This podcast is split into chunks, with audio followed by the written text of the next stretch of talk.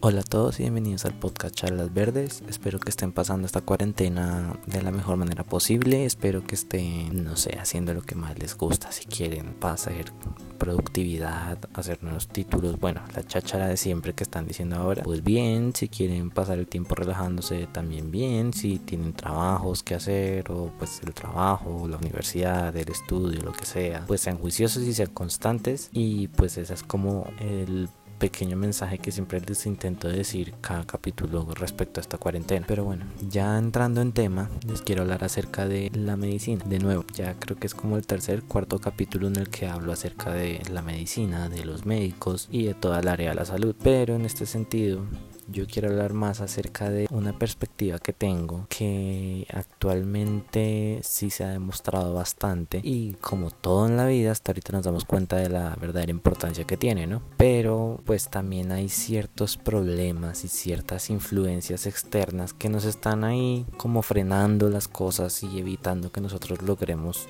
esas metas, digamos, como sociedad que tenemos en cada una de, las ramas que hay, ¿no? En este caso, pues, es la medicina. La medicina, si no hubiera, si no es por la medicina, ninguno de nosotros estaríamos vivos, ya muchos estaríamos muertos, pero la medicina no siempre tiene unas buenas intenciones. La medicina también, o bueno, más que la medicina, las farmacéuticas. Las grandes compañías de medicamentos no siempre tienen las mejores intenciones respecto a los medicamentos que sacan o la investigación y desarrollo que ellos manejan o todo este tipo de situaciones que se pueden dar como en cualquier otra industria porque a fin de cuentas estamos en un modelo capitalista en donde lo que importa es el mercado y las ganancias las ganancias empresariales de nuestra empresa si tenemos una empresa o X o Y. No podemos echarle la culpa porque a fin de cuentas esto es un mercado y nos guste o no nos guste es un mercado y es un mercado por la vida es un mercado en donde si tú pagas lo suficiente, puedes tener buena salud. Mientras que si no lo haces, pues empiezas a tener varios problemas. Y es verdad, y pasa en todo el mundo. En Estados Unidos la salud es la más cara del mundo prácticamente. Y muy poca gente la puede pagar. Y mucha gente no tiene acceso a la salud. Y es por eso que, digamos, en perspectiva la actualidad, mucha gente está muriendo también por eso. Porque no pueden ser atendidos. Porque no pagan la salud. No tienen con qué. De la misma manera pasa acá. Aquí en Colombia las cosas cambian bastante. Porque como tal todos tenemos acceso a salud, la famosa ley 100, en la que se entregó gran parte del negocio, entre comillas, de la salud a empresas privadas y pues obviamente esto permitió que la cobertura aumentara prácticamente a todo el país porque antes de eso pues era bastante más complicado poder ingresar al sistema de salud y poder tener la posibilidad de tener chequeos y toda esta situación no pero pues la llegada de estas EPS de todos estos centros y de estas empresas se podría decir ha llegado modificando las cosas y ahora todo el mundo tiene salud pero el problema no es si tengo o no tengo que aún así hay muchas partes de, del país en donde no hay salud. Ahora el problema es la calidad de la salud. Todos aquí en Colombia sabemos y hemos pasado por esa situación en la que nos toca que el bono para poder entrar a la fila de espera, la espera de 3, 4 horas en, una, en un hospital, en una clínica o cuando hay una cita médica, cuando uno necesita una cita médica y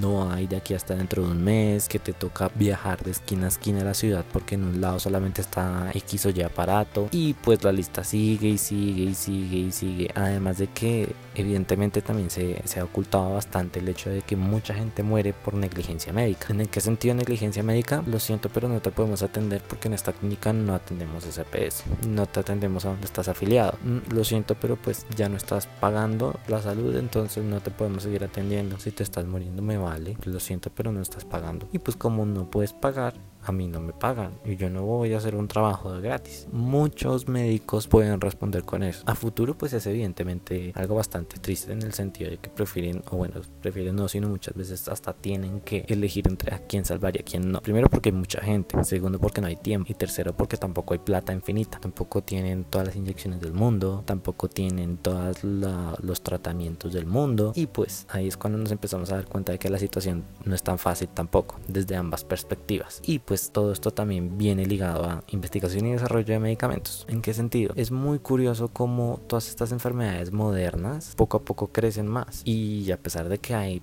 tratamientos, los tratamientos te hacen dependiente de. Los tratamientos son necesarios. No vengo aquí a decir de que una matica, un agua de hierbas o algo así los va a salvar. No, que la medicina igual es necesaria. El problema es la calidad de las mismas. El problema es conocer que muchas veces simplemente esa medicina tiene esos famosos efectos secundarios de los que yo les había hablado en un podcast anterior. Mm, y aquí es cuando entramos a pensar, pero bueno, ¿qué podemos hacer? Pues en realidad no mucho, porque esto ya es propiamente del negocio, que evidentemente ahí está el podcast de El negocio de la enfermedad, en el que pues hablo más específicamente de ese tema, ¿no? Pero bueno, ahí nos damos cuenta de que la medicina también es muy buena, de que la medicina ahorita nos está salvando literal, nos está salvando a muchos de los que se han enfermado de COVID-19, muchos de los que han sufrido esta enfermedad, la medicina ha sido la solución y la medicina es lo que les ha salvado la vida, con lo que pueden decir muchas gracias y con las que también pueden decir tengo más vida por delante. Ahí nos damos cuenta que en realidad la medicina tampoco es que sea tan mala, la medicina es muy buena y nosotros no podemos renegar de ella. Hay mucha gente que dice yo prefiero no ir al médico, eso yo voy por allá y termino más enfermo de otras cosas que no sé qué, pero tenemos que ser sinceros y concretos. Los médicos salvan vidas y si no son por ellos, muchos ya estaríamos muertos. Entonces tenemos que ver esa perspectiva. Además, tenemos que darnos cuenta de esa, esas ventajas que nosotros tenemos, digamos, desde las grandes ciudades que pues o casi todos los, los que escuchan este podcast pues son de grandes ciudades. Es muy complicado que un podcast en este formato logre llegar a digamos a pequeños pueblos estas situaciones que sería muy chévere que haya más gente evidentemente pero pues hasta donde yo he visto en, la analítica pues no. Pero la idea es eso. La idea es como quitarnos ese velo los que lo tengan de que la salud es un asesino pues cuando evidentemente no es así. Cuando la idea es que nos dé más salud. Con unos costos sí pero pues es que tampoco todo es gratis en la vida. Me estoy contradiciendo muy seguramente, me van a decir, pero en muchos casos o en varios esa situación no se puede repetir, no se puede como eh, arreglar, reparar. Pues ese es el problema principal que tenemos. Ahora nos damos cuenta de que en realidad, o bueno, el ejemplo más grande que tenemos de que la medicina salva vidas, pues es ahorita con la pandemia, pero también nos damos cuenta de un paradigma bastante curioso. No sé si se habrán dado cuenta, no sé si se les, se les habrá pasado por la cabeza, ni siquiera sé si en verdad lleguen a pensar en eso. Puede que sí, puede que no, pues cada uno tiene sus problemas y sus formas de pensar y es perfectamente normal. Pero a mí siempre me ha rondado una pregunta desde que empezó esta pandemia y es con la famosa curva, curva de contagios, la curva de contagios, que es lo que más me preocupa y es que como curiosamente en realidad se podría decir que lo que más está matando no es la enfermedad en sí, porque la enfermedad perfectamente tratable y nos hemos dado cuenta de ello. Persona que recibe tratamiento a tiempo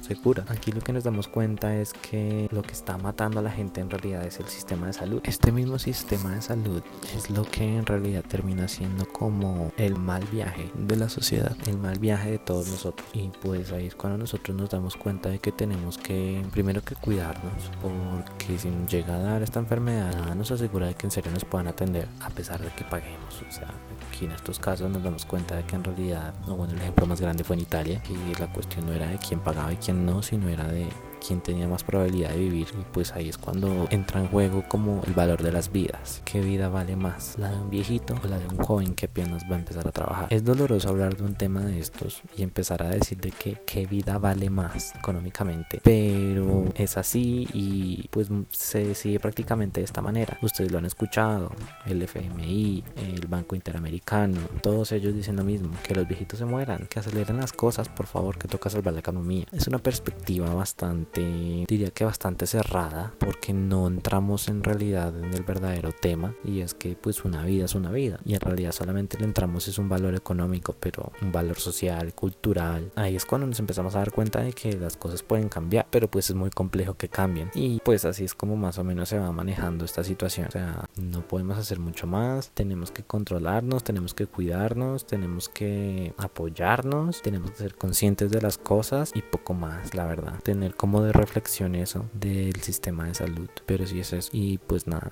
eso es lo que les quería decir por el día de hoy. Recuerden seguirme en mis redes sociales, en Instagram, en Facebook, Twitter. Ya me imagino que las sabrán, si no pues las repito otra vez. Instagram, arroba charlas verdes, Facebook, la página Felipe Puerto, Twitter, Felipe Raya Piso Puerto 6 y pues próximamente en, mi página, como ya les había comentado, bueno, en nuestra página, perdón, en nuestra página con mi amiga y pues para que la sigan, para que la vean, recuerden que también las redes sociales de, eh, digamos, ¿cómo decirlo? De, del proyecto, sí, del proyecto, pues el proyecto se llama Núcleo Verde y pues como ya les había dicho en el anterior, en el anterior capítulo extra que, que ya habré subido. Pues es un proyecto que estoy desarrollando en el que quiero que ustedes estén, que ustedes puedan leer. A partir de esa página también voy a subir contenido extra del podcast y ya poco más, la verdad. Entonces, pues hasta aquí termina este capítulo y nos veremos en un próximo episodio. Chao.